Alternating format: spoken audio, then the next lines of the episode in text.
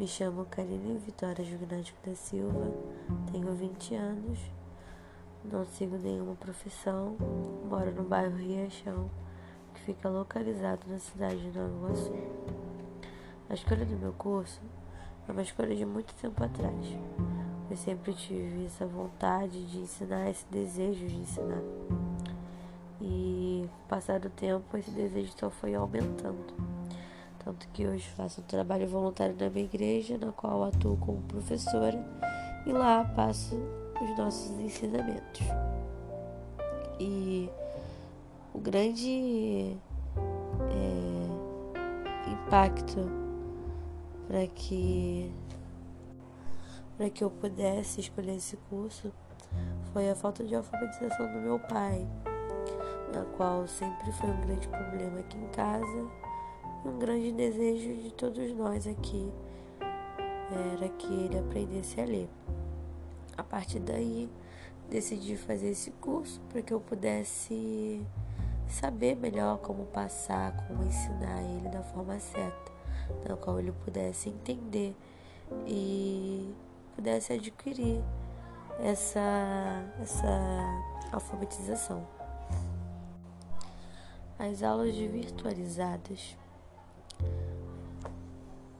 foi um grande desafio para mim, porque primeira semana tudo perfeito, tudo indo muito bem e nossa, vai ser tudo muito legal, aquela expectativa de começo, aquela vontade de, de aprender, de saber o que vai ser passado, enfim.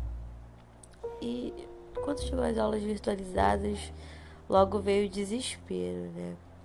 Porque eu já estava desesperada, porque antes das aulas virtualizadas teve aquele negócio de que as férias iriam ser antecipadas e com isso fiquei com medo de perder tempo e tudo mais.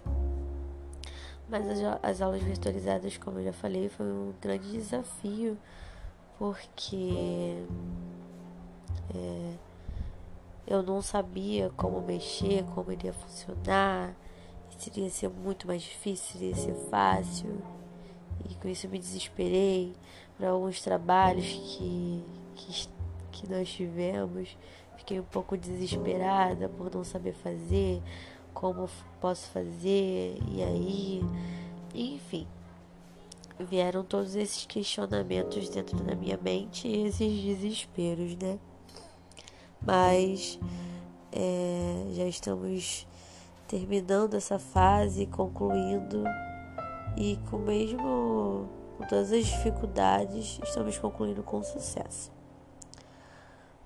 Mas os textos foi também um desafio grande por, pela falta de, de leitura que, que às vezes é, que às vezes me atrapalha. Mas conforme fui me adaptando à leitura, coisa que antes eu fazia, hoje não faço mais, hoje em dia faço, na verdade. Mas fiquei um tempo parada e tudo mais. Mas enfim, o contato com os textos foi um contato muito é, desconstruiu a minha mente, porque eu tinha uma visão totalmente diferente da qual realmente é. Aquela visão que a África é só pobres e é isso e aquilo, sem conhecer de verdade a, a história, sem conhecer profundamente como foi, como se passou, sabe? Conhecer a realidade.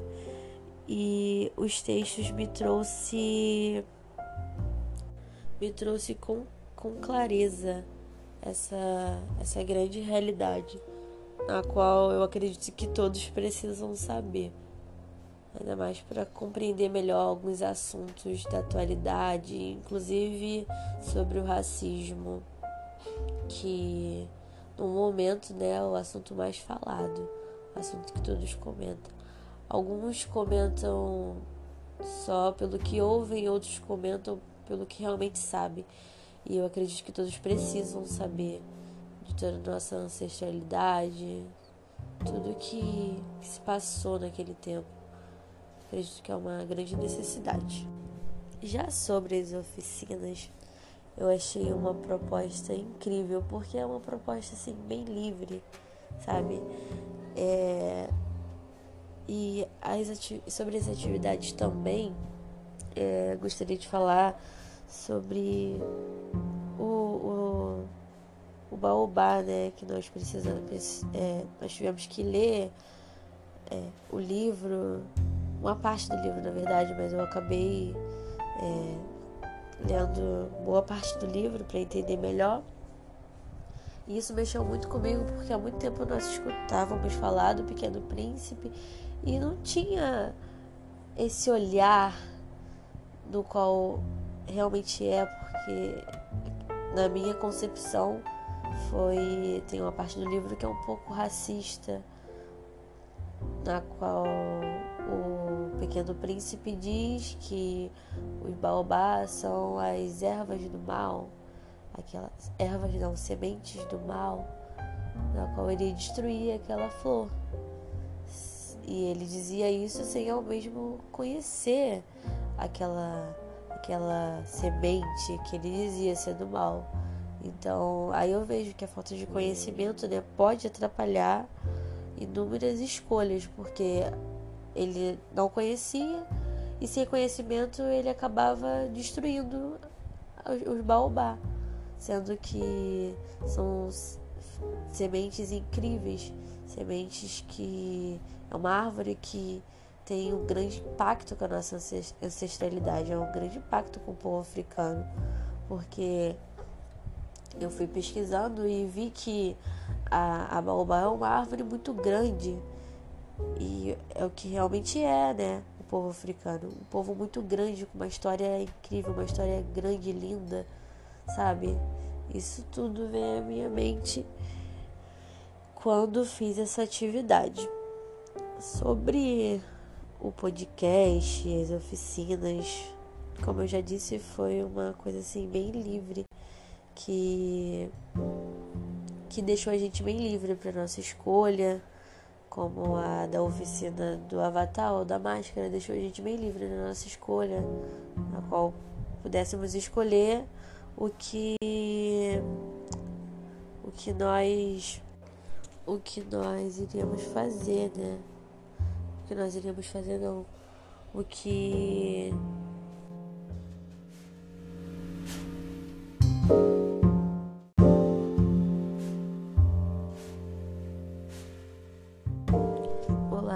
bem? Me chamo Karine Vitória Gignático da Silva, tenho 20 anos, moro no bairro Riachão, que fica localizado na cidade de Nova Iguaçu. Não sigo nenhuma profissão. A escolha do meu curso foi uma escolha de muito tempo atrás. Posso dizer que desde a infância tinha esse desejo de atuar como professora. Isso já estava incluso nas, até nas minhas brincadeiras. Com o passar do tempo, esse desejo foi só aumentando. Comecei um trabalho voluntário dentro da minha igreja, na qual me estimulou a mais querer saber como funcionava, como que era realmente a atuação de um professor. Feito isso, o que aconteceu também foi é, a falta de alfabetização do meu pai, que sempre foi um grande problema aqui em casa, e isso sempre mexia muito comigo. A partir daí foi um impulso para eu para que eu pudesse escolher esse curso, para eu saber a forma certa de ensinar, como, como aprender a ler, mudar esse quadro da vida dele. O início da faculdade foi o início de muita expectativa, de muita expectativa, pois eu Estava muito empolgada como seria, o que eu iria aprender. Os primeiros dias de aula assim foram incríveis. A curiosidade estava enorme, enorme.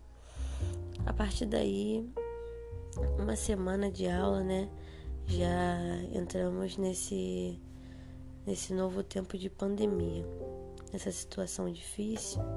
E aí eu comecei a pensar que eu iria perder tempo, anteciparam as férias e tudo mais, e aí começou inúmeros questionamentos dentro da minha cabeça. Só que para esse problema, a faculdade teve a solução. E essa solução, assim, foi uma solução que também me deixou desesperada, porque inúmeras vezes eu pensei: nossa, mas como eu vou estudar em casa? Eu escolhi presencial porque não estudo em casa, não consigo estudar, não tenho essa facilidade, mas deu tudo certo. E já estamos concluindo mais um período, né? Mas antes de, de conseguir me adaptar, eu me desesperei me desesperei inúmeras vezes, inclusive com os trabalhos. Eram muitos trabalhos, não estava acostumada e tudo mais. Foi assim, bem desesperador o começo. Mas depois que me adaptei, fiquei tranquila. Claro, desesperada um pouco sempre, só que mais, mais tranquila, né? Sabendo como controlar a situação. Acredito que o futuro prof... dessa profissão nesse contexto é, é um pouco desafiador, né? Desafiador tanto para nós estudantes como para já os que atuam na área. É bem desafiador. Já o contato com os textos foi assim um contato de desconstrução de mente, porque o texto diversas vezes construiu a minha mente de coisas que eu pensava, de coisas que. inclusive sobre a África, né? Diversas vezes, quando pensamos em África, pensamos em pobreza, negros, apenas nisso.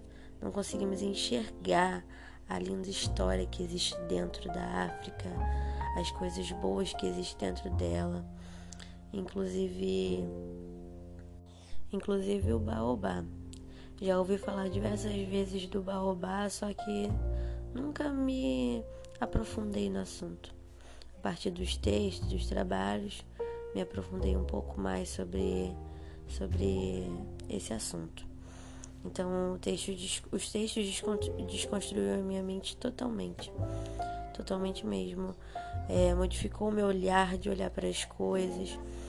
Inclusive, me deixou mais mais certa de alguns posicionamentos. Ainda mais sobre os assuntos de hoje em dia, que falam muito sobre o racismo. E nós aprendemos isso durante as aulas, durante alguns textos, nós tivemos contato com, com esse assunto. E assim foi muito importante para eu me posicionar hoje sobre os assuntos mais atuais que, que estão na mídia, né? Então, os textos foram essenciais para eu me posicionar hoje em dia. Eu acredito que se todo mundo conhecesse realmente a história, pesquisasse mais sobre, iria se posicionar melhor. Então, assim, os textos foram essenciais para mim. Já as oficinas, assim, no começo, quando é, tive a ciência que iria ser as oficinas, como iria ser, eu já fiquei imaginando como poderia fazer, como eu poderia confeccionar e tudo mais. E aí, quando deu as aulas virtualizadas, eu falei: pronto, agora não vai ter mais as oficinas que eu queria tanto. E já tive alguns amigos, alguns familiares, alguns não, né? Só foi um familiar que teve é, um pouco dessa aula e me contou como era legal e tudo mais. Então a minha expectativa só aumentou, né? Mas correu tudo bem e aí conseguimos confeccionar as oficinas e eu achei assim uma proposta incrível, como eu já disse, fiquei mega empolgada com, com as oficinas para confeccionar, como iria ser. E eu achei assim perfeito, perfeito, porque além de contar a história, a gente vai fazer com as crianças aquilo que realmente era feito naquela época, né? Que eu escolhi a a Bayomi, a bonequinha, então nós confeccionamos é, da forma que era confeccionada, sabe? Isso, poxa, muito, muito importante porque nós estamos passando aquilo ali que realmente aconteceu, sabe? Nós podemos passar o que realmente foi, foi ensinado naquela época, foi passado para aquelas pessoas. E é isso.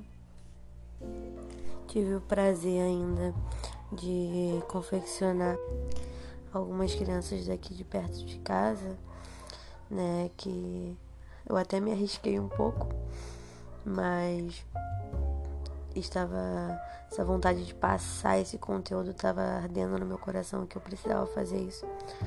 É, umas duas crianças peguei elas e ensinei como que era feito e elas, poxa, gostaram muito. E isso foi muito prazeroso. Mas eu só consegui fazer isso através dessas oficinas. Por isso que eu estava com muita expectativa. E para finalizar, eu gostaria de deixar um poema do Príncipe Preto, do Pequeno Príncipe Preto, que esses dias eu estava vendo, revendo um filme, e eu comecei a perceber como realmente acontece, né? O preto sem, o negro é sempre é, menosprezado nos filmes, sempre um papel de, de desvalorização. Estava vendo a princesa e o sapo, e existia uma princesa branquinha, lourinha, e com tudo já conquistado, não por ela, mas pelos pais, da herança, já tinha a princesa negra. A princesa negra tinha que conquistar, a princesa negra tinha que batalhar, porque ela queria construir um restaurante que era o sonho do pai dela e o sonho dela também. Então, a partir daí, ela começou a investir nisso e passou por inúmeros processos, virou sapo, porque tentou ajudar um, um, um sapo, né, que estava, que no caso era o príncipe, e ele prometeu várias coisas para ela e ela foi ajudar ele. E acabou virando um sapo também e passou por inúmeros desafios até começar a se reconstruir. E no final ela conquistou, claro, o que ela queria, é, virou uma princesa e tudo mais, mas passou por desafios. Passou por desafios, primeiro foi desvalorizada, pois trabalhava duro numa lanchonete, trabalhava duríssimo mas sempre mantendo o sorriso no rosto, felicidade, indo atrás do que ela queria. E o texto do Pequeno Príncipe, do Pequeno Príncipe Preto diz um pouquinho sobre isso também. É, vou ler agora. O Pequeno Príncipe Preto. O Pequeno Príncipe chegou montado em seu cavalo preto. Preta também era sua cor, cor de menino perfeito. Mas é claro que alguém estranhou, pois nas histórias que ouvimos, os príncipes têm outra cor, não a cor deste menino. Ao que príncipe, ao que príncipe respondeu: Do lugar de onde venho, os príncipes são pretos, os reis, as rainhas, todo o reino. E aqui, pelo que vejo, tem tanta gente pretinha. Vou procurar uma princesa e fazer dela rainha, para que um dia as histórias possam ter cor diferente, uma cor que também é bela, uma cor que traduza a gente. Esse texto esse poema, né, na verdade, é, me desculpe, esse poema foi escrito por, por Marcelo Serralva.